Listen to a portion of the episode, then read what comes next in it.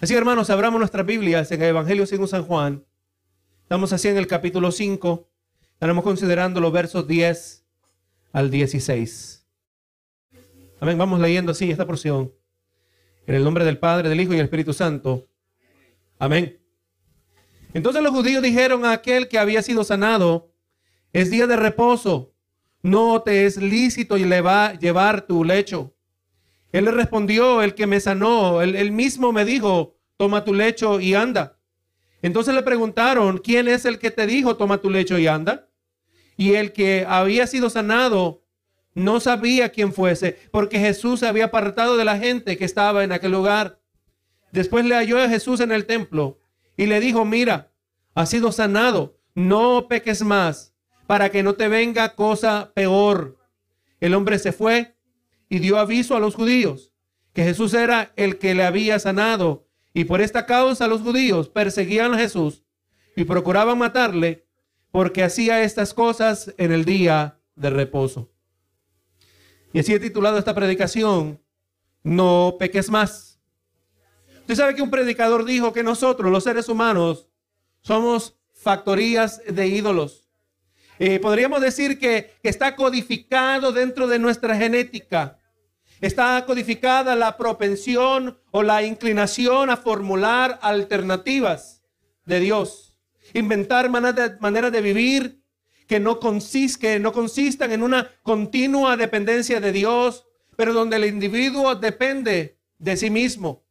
Y tal ha sido la creatividad del hombre que ha encontrado la manera de vivir conforme a su propio esfuerzo y al mismo tiempo enchaparlo en espiritualidad y para que su esfuerzo humano tenga una apariencia de espiritualidad con el fin de poder impresionar a otros. Y esto siempre ha sido cierto acerca del ser humano. Y lo fue cierto acerca de, dentro del judaísmo. Sabemos que el, eh, el, cual de la misma manera que el hombre, aleluya, estaba torcido. El hombre torcido así estaba el judaísmo que practicaban. Torcido por diseño y va para el tiempo de Jesús. El judaísmo o la observación de la ley había sido distorsionada hasta el grado que era completamente ajena a Dios. Y le voy a decir, hermano, que esto que miramos eh, siempre de alguna manera estaba presente en el historial de Israel. Es la, la, realidad de la condición humana. Aún retrocedemos cientos de años atrás en el tiempo del profeta Isaías. La queja era la misma. Isaías 29, 13 dice, dice pues el Señor, porque este pueblo se acerca a mí con su boca y con sus labios me honra, pero su corazón está lejos de mí. Y su temor de mí no es más que un mandamiento de hombres que les ha sido enseñado. Eh, hermano, esa acusación contra Israel, tenemos que estar seguros nosotros que no nos aplique en nuestras vidas. Que no seamos, aleluya, expertos en vivir nuestras vidas conforme a nuestro propio esfuerzo, pero aleluya, al mismo tiempo poniéndole una máscara de espiritualidad. Y lo que era cierto en el tiempo de Isaías era cierto en el tiempo de Jesús.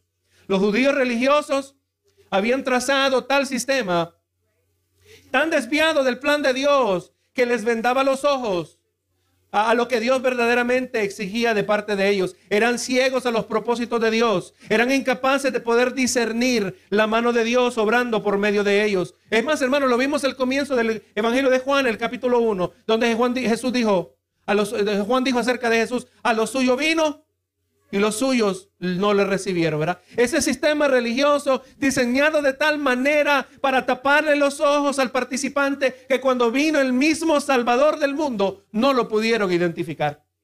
Tan desviados, tan equivocados estuvieron que aquel que vino a salvarle es aquel que estuvieron dispuestos a crucificar. Eso es lo que hace la religiosidad. Eso es lo que hace el legalismo, como estaremos mirando en esta noche. Y a lo largo de esta predicación, porque queremos tocar tres puntos principales. Como ya mencionamos, que todo ser humano, incluyendo el creyente, es capaz de caer en un legalista sistema de idolatría. Si no mantenemos nuestros ojos puestos en Jesús, lo más probable que vamos a fabricar nuestra propia variedad, nuestro propio sistema, nuestro propio mínimo espiritual de lo que según nosotros debemos hacer para agradar a Dios. Algunos lo hacen o nos dicen, no, no, mientras yo diezmo, yo estoy bien. Mientras yo vengo a la iglesia, yo estoy bien. Mientras yo me porte bien, yo estoy bien. No, no, no, gloria a Dios. Los ojos tienen que estar puestos en Jesús. Es mucho más que eso. Aleluya, eso está dentro de cada uno de nosotros. fabricar sistemas legalistas, sistemas idolátricos, idolátricos. Sabemos, hermano, que el legalismo, el segundo punto, el legalismo opaca la fe cristiana y priva al creyente de experimentar la plenitud de la vida cristiana. Es lamentable, hermano, que aquellos que pretenden ser tan religiosos son la gente, las personas más amargadas. Aquellos que encontramos en las congregaciones que se consideran tan santos. Son tan santos, pero así son de amargados también. Eso no es santidad, hermano. No, no, hermano, una vida santa es una vida que refleja a Cristo. Es más, sepa, hermano, que cuando la palabra nos presenta el fruto del Espíritu, que es amor, gozo, paz, paciencia, benignidad, bondad, fe, templanza, mansedumbre, y lo que está haciendo ese pasaje es describiendo a Jesucristo, hermano. Una vida santa es una vida llena del gozo del Señor, no una vida amargada. Eso es lo que produce el legalismo, es lo que produce la religiosidad. Pero, el, aleluya, la vida cristiana produce plenitud. El Señor Jesús dice que de su interior correrán ríos de agua viva. Gloria a Jesús. Tercero, vamos a mirar que existen enfermedades que son el producto de la práctica del pecado y nada cambiará si no hay arrepentimiento. Y así, hermano, los versos que pudimos cubrir la semana pasada, pues nos plantearon, nos plantearon el escenario.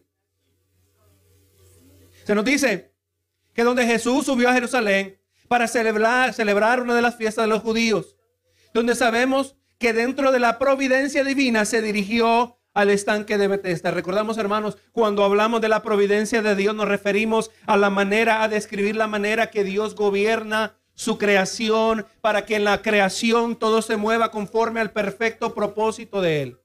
Así que, gloria a Dios, usted que estamos aquí, usted y yo que hemos venido a Cristo, somos el producto de la providencia de Dios, ¿verdad? Donde Él, aleluya, organizó todo, orquestó todo, aleluya, removió obstáculos, abrió puertas, eh, aleluya, para que nos, nos puso en el lugar correcto, con la persona correcta que nos habló del Evangelio, nos puso en el momento correcto, con la persona correcta, que regó la semilla hasta el momento que fue cosechada. Dios, en su providencia, trabaja todo para cumplir sus propósitos. Aleluya. Y eso mismo lo vamos a estar mirando la semana pasada, cuando Jesús decía, verá, mi Padre hasta hoy trabaja y yo trabajo. El Padre Celestial siempre está trabajando.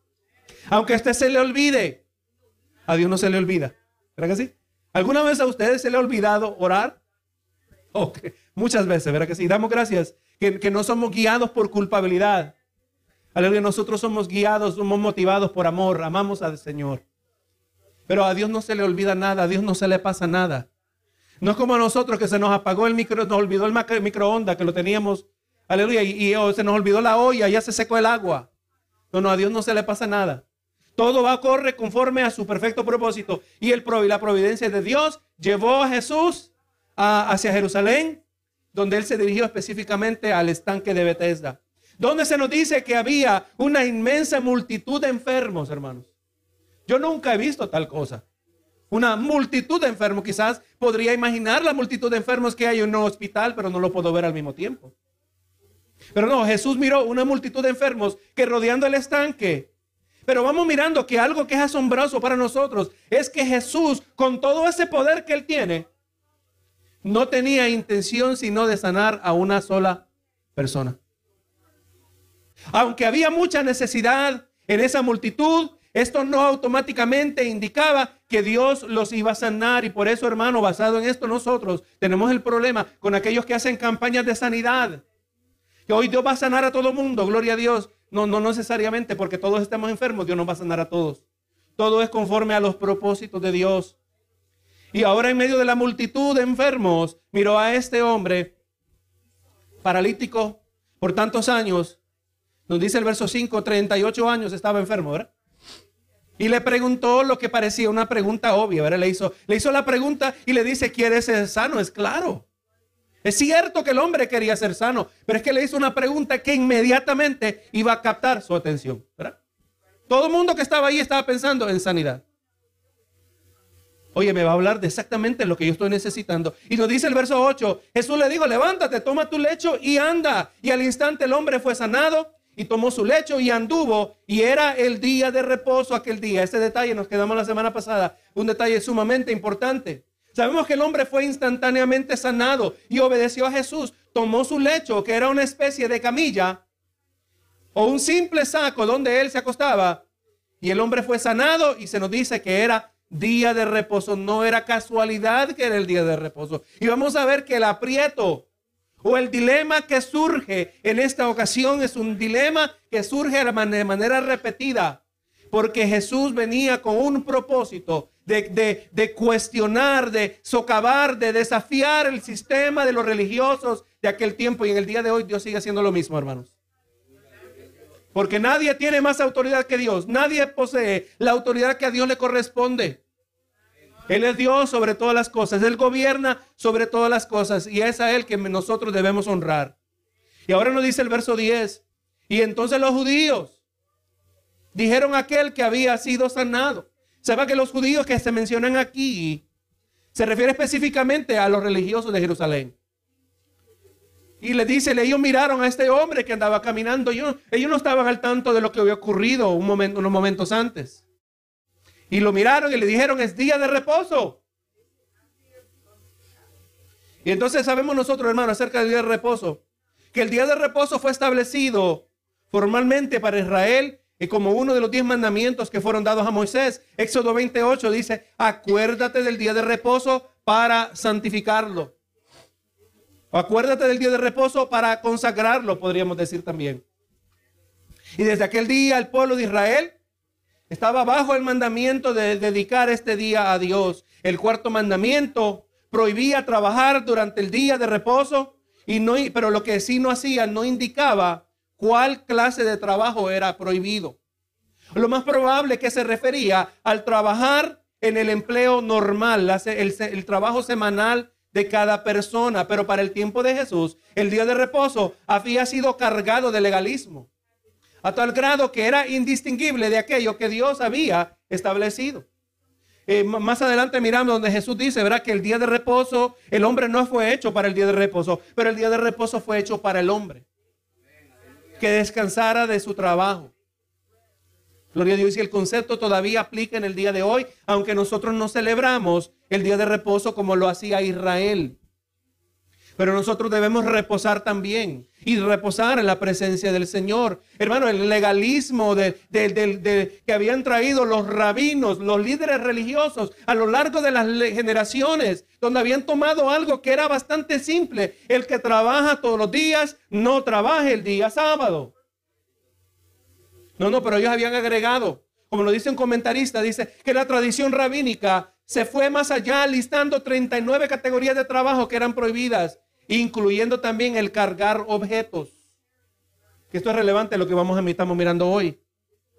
Era tan, tan, estaba tan detallado que si una mujer, aleluya, se le había permitido, se había reconocido que cargar a su hijo eh, de brazo, aleluya, no era violación del día de reposo, pero si el niño de brazo llevaba la hoja de un higo, era una violación del día de reposo. Y reglas así de ridículas. Amén. O sea, aquello que Dios trajo al hombre para bendecir al hombre, ellos lo habían convertido en una carga. Eso es lo que hace el legalismo. Por eso, hermano, debemos estudiar el Evangelio, la palabra del Señor. Saber lo que la palabra nos dice, saber lo que la palabra requiere y lo que no requiere no transmitir meramente por tradición. Lo que a mí me enseñó mi pastor es lo que yo ahora como pastor voy a transmitir. No porque, aleluya, muchas veces se le pone una carga a los hermanos, a, los que quieren ser seguidores de Cristo, una carga indebida. Y es eso es lo mismo que venía desafiando Jesús. Y es por eso que nosotros encontramos, encontramos tal reacción de los judíos. Y ahora le dicen ellos a él, no te es lícito llevar tu lecho. O sea, el paralítico había sido interceptado por los legalistas de Israel. Y dijimos, hermano, que el legalismo describe aquella manera de pensar que prescribe un sistema de reglas que deben ser observadas para alcanzar salvación y alcanzar el crecimiento espiritual. O sea, del momento que la vida cristiana se reduce a una serie de reglas, estamos nosotros destruyendo el poder del Evangelio. El Evangelio no se reduce a reglas aunque indudablemente hay, normas que debemos seguir, pero la fe cristiana no surge de las normas. Nosotros no obedecemos para ser hijos de Dios. Nosotros obedecemos porque somos hijos de Dios. Muy diferente. Yo no obedezco para obtener el favor de Dios. Yo obedezco porque tengo el favor de Dios. Yo no obedezco para agradar a Dios, yo obedezco porque en Cristo yo he agradado a Dios. ¿Verdad que sí? Mi confianza, mi fe puesta en Cristo, ahora yo agrado al Señor. Por eso el Señor puede tratarnos a todos nosotros. Un creyente que ha hecho profesión de fe, venía cargado de pecados, viviendo una vida desenfrenada, inmoral, y hace un genuino arrepentimiento y entrega su corazón al Señor. Ahora, aleluya, el Señor puede obrar en esa vida y en ese momento concederle el nuevo nacimiento y ha pasado de muerte a vida y ahora es tratado como cualquiera de los otros hermanos. Por los méritos de Cristo aplicados sobre esa vida, ¿verdad? Esa esas son las buenas nuevas del Evangelio, hermanos. Pero estos le dijeron a él, no te lícito llevar tu lecho. Estos legalistas interceptaron al hombre recién sanado con una aparente violación de la ley. Pero esto era, según ellos, guardar la ley. Pero, y es precisamente lo que Jesús quería demostrar al sanar a este hombre, no en cualquier día, pero precisamente el día de reposo. Y así dice el 11. Y él le respondió, el que me sanó. Él mismo me dijo, toma tu lecho y anda. En esencia, lo que este hombre estaba diciendo lo podríamos poner así. Aquel que me demostró poder sobrenatural. Aquel que, que, mostró autoridad sobre la enfermedad. Él fue el que me mandó que tomara mi lecho y anduviere. O sea, si Él tiene el poder, si Él tiene la autoridad para desvanecer la enfermedad, yo creo que tiene autoridad para decirme que tome mi lecho. En esencia es lo que estaba diciendo ese hombre, ¿verdad que sí? Me dijo que me levantara y me pude levantar. Yo no miré nada mal con hacerle caso en que llevara mi lecho. Y vamos mirando que el siguiente verso nos va a demostrar la verdadera naturaleza de estos religiosos, los que supuestamente eran los sabios de Israel, los que supuestamente dirigían al pueblo. Mire la condición, hermano. Dice el verso 12 y entonces le preguntaron, ¿quién es el que te dijo, toma tu lecho y anda? Notemos lo que está ausente en esta pregunta. El hombre les acaba de decir lo que había pasado en su vida. Este hombre había experimentado un milagro. Y recordemos, hermanos, que durante los previos 400 años, Dios había guardado silencio. Recuerden que hemos hablado, ¿verdad? Cuando apareció eh, eh, Juan el Bautista como profeta, como vocero de Dios, una figura sumamente importante porque por primera vez después de cuatro siglos se escuchó a alguien hablando de parte de Dios. Y si la palabra de Dios estaba ausente, podríamos asumir que los milagros tampoco eran comunes. Y esta es una de las razones por la cual resaltaba el ministerio de Jesús. Como lo dice Mateo 7:28. Dios no estaba hablando a través de nadie. Pero ahora aparece no solo Juan el Bautista, pero aparece alguien, la figura de Jesús. Y en Mateo 7:28 dice, y cuando terminó Jesús estas palabras, la gente se admiraba de su doctrina, porque les enseñaba como con al, como quien tiene autoridad y no como los escribas. Es que le voy a decir, hermano, que cuando una persona se coloca en las manos del Señor cuando una persona es obediente al Señor, cuando una persona vive una vida consagrada al Señor, cuando a usted le toca hablar, Dios va a respaldar sus palabras, bendito Jesús. Usted va a hablar con autoridad que usted mismo se queda sorprendido. Aleluya. Y cuando Jesús hablaba y hablaba la verdad, no hablaba como los escribas, los hipócritas, legalistas, los religiosos, aleluya, no, ellos no tenían autoridad de Dios, ellos no vivían vidas que agradaban al Señor. Y déme mencionarle, hermanos, nosotros no tenemos que andar buscando unción. No tenemos que andar buscando acumular algo que ha sido formulado, que no necesariamente aparece en las escrituras. Como que si entre más usted ora, más unción usted va a tener. No, no, hermano, ¿sabe dónde fluye el poder? En vidas obedientes al Señor. Si usted vive vidas obedientes al Señor, el Espíritu de Dios va a obrar a través de usted. El Espíritu de Dios va a respaldar lo que usted hace, va a respaldar lo que usted dice. El Espíritu Santo, ¿por qué? Porque usted no va a hacer lo que usted quiere, usted va a hacer lo que Dios dice. Dios respalda a los que le obedecen. Dios respalda a los que se sujetan. Aleluya, entre mayor sea la influencia de Dios en su vida, mayor será el poder de Dios obrando a través de nosotros. Y a mí, hermano, vamos a hacer un lado. No estamos buscando, aunque gloria a Dios cuando Dios quiere hacer milagros. Gloria a Dios cuando quiere hacer ser prodigios. Pero a que lo, que nosotros nos surge mirar a través de obrando a través de nuestra vida es que las almas vengan a Cristo, hermanos. ¿De qué me, qué me sirve que se sane fulano y se sane fulano? Pero nadie está viniendo al Señor. La urgencia es que las almas vengan al Señor, que la palabra que hablemos traspase el corazón. No se preocupe de la unción, no busque la unción, busque a Cristo. Sea obediente al Señor y usted va a ver cómo el Señor respalda su obediencia. Los escribas no tenían este respaldo de Dios. Eran hipócritas, eran secos. Este hombre le dice a los religiosos que había experimentado un milagro. Pero vamos mirando que a ellos no les interesaban los milagros. Este hombre, estos hombres legalistas, aleluya, estos religiosos, no tenían un profundo deseo de acercarse a Dios. Ellos carecían de la pasión de, conocer a Dios. Ellos eran parte de un sistema que les beneficiaba, que les brindaba lucro y, y prestigio. Y en el proceso más bien, ellos que hacían, aplastaban a otros con la carga pesada de un sistema religioso que ni ellos mismos cumplían. Mire allí la hipocresía, hermanos. Ellos esforzaban, reforzaban un sistema religioso que era estricto en la vida de las personas para que según ellos las personas entendieran que así es que uno agrada al Señor y ni ellos mismos cumplían sus propias demandas. ¿Qué nos dice Mateo 23:3?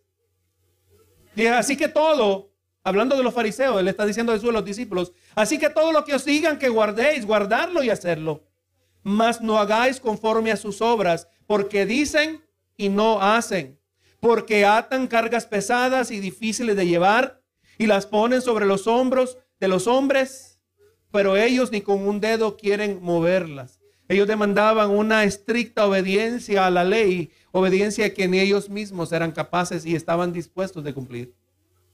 Eso es lo que hace el legalismo. Le voy a decir que en todo sistema legalista que encontremos en el día de hoy, Aquellos que están haciendo, exigen y demandan, ellos no están cumpliendo. Le voy a decir por qué. Porque allí no hay poder de Dios, hermanos. Cuando hay legalismo, allí no está el poder del Evangelio. La única manera que un creyente, la única manera que una persona va a poder obedecer la palabra de Dios no es por esfuerzo humano, no es por costumbre humana, no es porque ah, tiene fuerza de voluntad. La única manera que un creyente puede mantenerse fiel al Señor es a través del poder del Espíritu Santo. Y cuando el Evangelio es distorsionado, allí no hay poder. Y ahora el predicador que pretende proclamar la palabra con poder carece de ese poder y ese poder no está presente ni en su propia vida y aquello que exige de aquellos tampoco lo puede cumplir. Y por eso miramos escándalos tras escándalos. Aquellos que presentan un evangelio, es solo es cuestión de tiempo. Mire a los poderosos apóstoles del día de hoy. Mire la desordenada vida de Guillermo Maldonado. Tanto poder que supuestamente hay estos, esta persona, él y su esposa. Y mire su matrimonio fracasado. ¿verdad?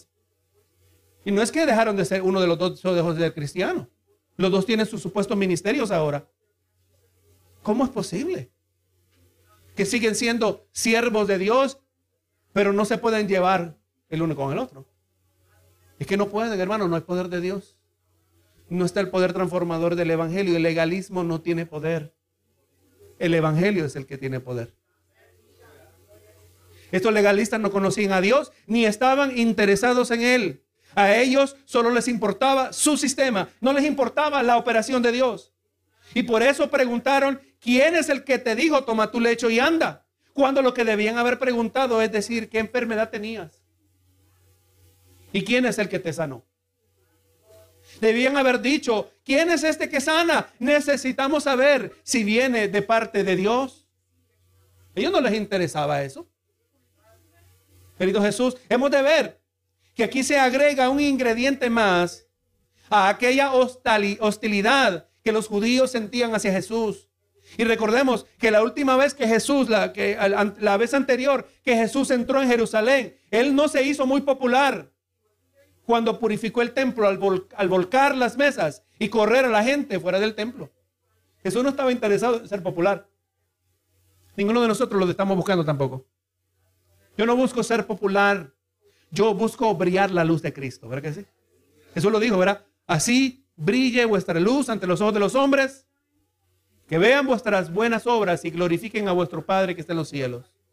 Yo no busco ser popular, yo busco brillar, reflejar a Cristo, brillar la luz del Evangelio. No solo saber hablar sana doctrina, pero vivir sana doctrina.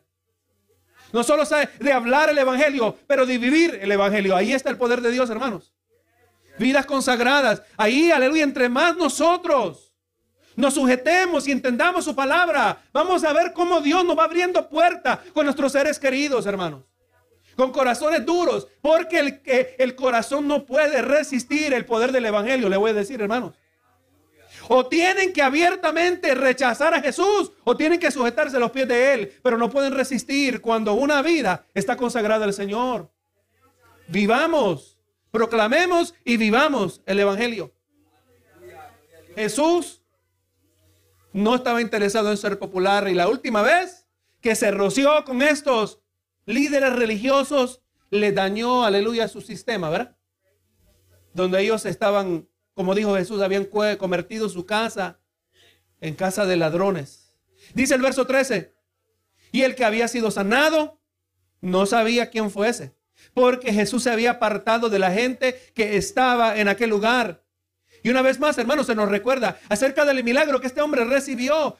Nosotros miramos la semana antepasada que este hombre fue sanado sin conocer a Jesús, sin haber tenido oportunidad de expresar ninguna fe en él. No miramos a Jesús diciéndole, ¿tú crees que puede ser sanado?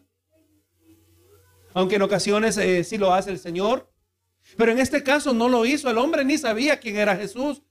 Y vemos que, que dentro de los propósitos de Dios, Dios también está dispuesto a sanar aún aquellos que no poseen la fe para recibir el milagro.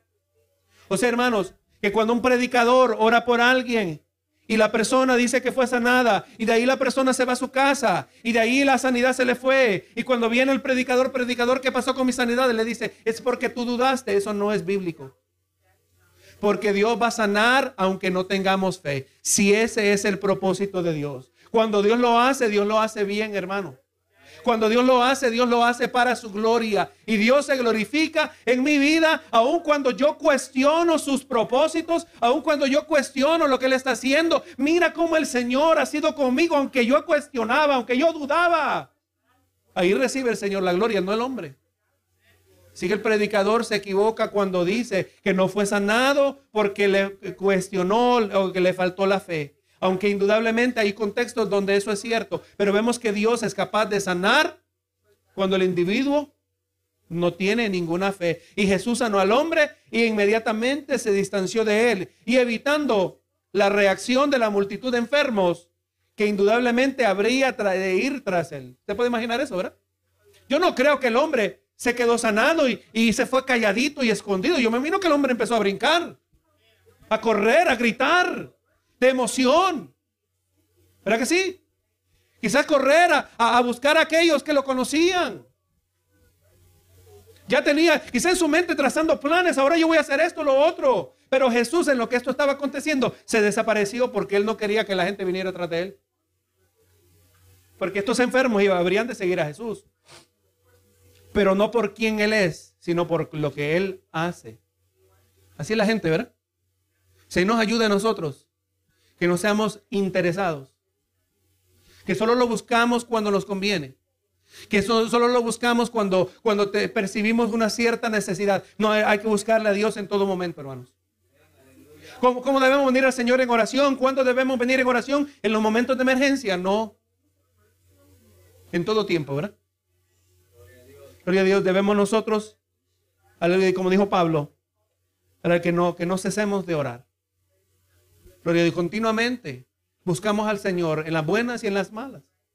Nos acordamos de Él, porque Dios quiere que le sirvamos, que le sigamos, no por lo que Él hace, sino por quién Él es. Y en el verso 14 dice, y después le halló Jesús en el templo. Y sabemos que pasó un intervalo de tiempo que nosotros desconocemos. No necesariamente fue algo inmediato. Gloria a Dios. Pero sabemos que Jesús sabía que el hombre iba a ir al templo. Probablemente iba al templo a expresar gratitud a Dios. Y ahora dice, y le dijo, mira, ha sido sanado. No peques más para que no te venga alguna cosa peor. Estas palabras de Jesús nos confirman acerca de las causas de ciertas enfermedades. En la predicación anterior, nosotros pudimos ver que existen diversas razones por las cuales una persona puede experimentar enfermedad. Dijimos que el clima y la higiene pueden ser factores. La dieta y los excesos también. Pueden haber problemas en el desarrollo, de desarrollo en el vientre. Y posiblemente, y quizás más infrecuente, eh, la enfermedad puede ser el producto de actividad demoníaca, como lo respaldamos la semana pasada con la palabra. Pero en el caso de este paralítico que había sido sanado por Jesús, su enfermedad fue el resultado de su propio pecado. No sabemos de qué manera esto pudo haber pasado. Eh, ¿Será que el paralítico, por ser ladrón, trepándose en el techo de una casa, se rebaló y pegó fuertemente en el suelo, quedando paralítico? No sabemos. Eso pudo haber sido un escenario. No sabemos qué estilo de vida había vivido este hombre. Si su condición no fue el producto de un accidente, pero más bien de una debilidad que vino sobre su cuerpo como resultado de alguna maldad que cometió contra alguien. Nosotros miramos en la palabra, ¿verdad? Individuos que Dios por su pecado les, les produjo lepra. ¿Verdad que sí? Una consecuencia directa de lo que habían hecho, ¿verdad? Nosotros no sabemos por qué él era paralítico, pero Jesús lo sanó. Jesús le mostró misericordia le otorgó una oportunidad más, pero le advirtió que si seguía en su pecado, algo peor le habría de acontecer. O sea, hermano, podemos orar nosotros por sanidad, pero no, no podemos irnos automáticamente a, a, reprender un supuesto espíritu de enfermedad cuando la persona está enferma porque es glotona. ¿Verdad que sí? Eso es lo que se nos ha enseñado lo que se nos ha modelado. Y reprendemos todo espíritu de enfermedad. Y hermano, y reprendiendo espíritu cuando no hay espíritu. No nos corresponde tampoco declarar sanidad sobre alguien, especialmente cuando la persona está enferma. La persona que está enferma no está dispuesta a cambiar la manera de comer que le ha traído a esta condición. Tienes, pero tiene que dejar de tomar tanta Coca-Cola. Sáname, Señor, pero yo voy a seguir tomando Coca-Cola. O lo, póngale ahí lo que usted quiera. No es así de simple. En el caso, gloria a Dios, de este hombre, como decimos, mucho menos podemos esperar sanidad en alguien que no está dispuesto a abandonar su pecado. De cualquier manera, la sanidad puede venir de manera sobrenatural de parte de Dios, pero también esto es acompañado con una vida que se hace responsable de lo que le corresponde, ¿verdad que sí? Así que yo no puedo irme a reprender el demonio de enfermedad cuando no están presentes. No es así de simple. Pero este hombre pecó. Yo estaba escuchando a un pastor que decía que cuando él encontraba a alguien enfermo, alguien venía que oraran por él una, una seria enfermedad. Lo primero que hablaba con el hermano, hermano, tú estás pecando contra Dios. Eso debe, es muy prudente hacerlo de esa manera, ¿verdad? Asegurémonos primero, Señor, yo sé que esto no me ha venido por pecado. Yo no, no estoy ahí escondidas viviendo una vida que, nada, que es desconocida. Pero comenzamos con eso, ¿verdad? Porque así le fue a este hombre. Y ahora mire el 15, dice, y el, y el hombre se fue y dio aviso a los judíos que Jesús era el que le había sanado. Hermanos, nosotros no sabemos la razón por la cual este hombre estuvo muy dispuesto a informar a los judíos acerca del que, que le había sanado. Muy diferente ahora lo que sí podemos hacer, que decir que este hombre es muy diferente al hombre que aparece en Juan 9, un hombre que había nacido ciego y que también fue sanado por Jesús. Pero este hombre en Juan 9 fue interrogado y estuvo, y, y usted sigue leyendo, lo interrogaron en más de una ocasión. Y estuvo dispuesto a reconocer primero que Jesús probablemente era profeta de Dios y que venía de Dios. Él no tuvo miedo de lo que sus padres tuvieron miedo. Los padres también fueron interrogados. Pero los padres tenían miedo de lo que los judíos les podrían hacer. ¿Y qué es lo que le podían hacer? Los podían expulsar de la sinagoga y es exactamente lo que ocurrió con él. A él no le importaba. Dice, ellos decían, no, no, es, es imposible que él te haya sanado. Ese es un hombre pecador. Él dice, mire, si él es pecador, yo no sé, pero lo que yo sé es que Dios no escucha a los pecadores. Dios no escucha las oraciones de los pecadores. Dios escucha las oraciones de sus hijos, ¿verdad que sí? Un pecador puede pedir a Dios y quizás Dios le conceda misericordia porque está dentro de su propósito general para salvar el alma. Pero Dios no está obligado a escuchar la oración de un pecador. Pero Dios escucha y atiende las oraciones de sus hijos y Él va a contestar conforme a sus propósitos. Pero Dios escucha a sus hijos. El hombre este, hombre ciego, le daba una lección profunda a los líderes religiosos diciendo, mira, Dios no escucha a los pecadores. Y lo único que yo sé que antes yo era ciego y ahora yo puedo ver. ¿Verdad que sí? Muy diferente. ¿Y qué hicieron? Lo expulsaron. Fue expulsado del templo. Pero este hombre, post paralítico, había recibido un milagro, había experimentado un toque poderoso de parte de Dios, pero tendría que vivir ahora una vida donde, donde modelaba la fidelidad a Jesús o experimentar la condenación de su alma. Ahí estaba, se fue con una advertencia. Vete Aleluya. No peques más. No peques más para que no te venga alguna cosa peor. Y ahora terminamos con el verso 16. Por esta causa, los judíos perseguían a Jesús y procuraban matarle, porque hacía esas cosas en el día de reposo. Mire lo que cultiva un sistema legalista y religioso. Lejos de producir un cambio en el corazón del hombre, lejos de, producir un corazón transformado y tornado hacia Dios, más bien, aleluya, era cultivado en odio, en hostilidad. Jesús no hizo nada malo. Jesús hizo algo bueno. Esta misma temática Jesús la vuelve a tocar en otras ocasiones. ¿Es lícito sanar en el día de reposo? ¿Es lícito hacer el bien? Dios permite que hagamos algo bueno en el día de reposo. Era cuestionando lo que ellos pensaban acerca del día de reposo. Pero vemos, hermano, que estos judíos religiosos no estaban interesados en el bienestar de nadie. Miraban a Jesús como una amenaza a su sistema de prestigio y respeto. Ellos no estaban interesados en la verdad. No querían saber si había ocurrido una genuina sanidad, ni querían saber si Dios podría obrar por medio de esto. Nunca le preguntaron, ¿fuiste sanado de verdad? ¿Dónde está? A ellos no le interesaba que hubiera sanado, no le interesaba que hubiera ocurrido cualquier milagro.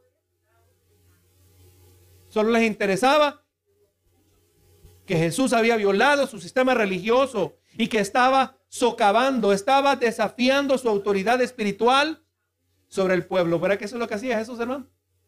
Ellos venían con su supuesta eh, autoridad, su supuesto prestigio a hacer a Jesús quedar mal y Jesús repetidamente los hacía quedar mal a ellos. Por eso lo odiaban. Tan grave, según ellos, era este, tan grave esta era, era esta violación ante sus ojos que desde tempranito en el ministerio de Jesús estaban dispuestos a asesinarle a causa de esto. Eso es lo que produce la falsa religión. El Señor nos ayude Señor nos ayude que jamás seamos parte de tal legalismo. El Señor nos ayude que jamás nosotros fabriquemos tal legalismo en nuestras vidas. Asegurémonos de siempre mantener nuestros ojos puestos en Jesús. Y así, hermanos, a lo largo de esta predicación fuimos introducidos a la realidad de la idolatría enmascarada de espiritualidad, a la que llamamos religión legalista. Legalista en el sentido que depende de un sistema de reglas para que supuestamente se pueda agradar a Dios. Y a causa del pecado que mora en nosotros, somos naturalmente inclinados a, esta, a, tal idolatría.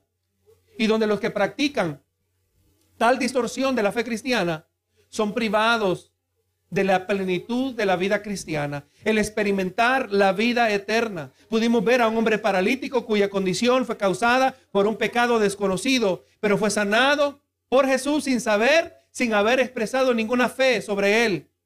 Fue sanado como expresión de misericordia, con la advertencia de que no siguiera pecando, para que no le aconteciese algo peor, refiriéndose a, o posiblemente a una peor enfermedad o a lo peor que le podría acontecer, era la condenación de su alma.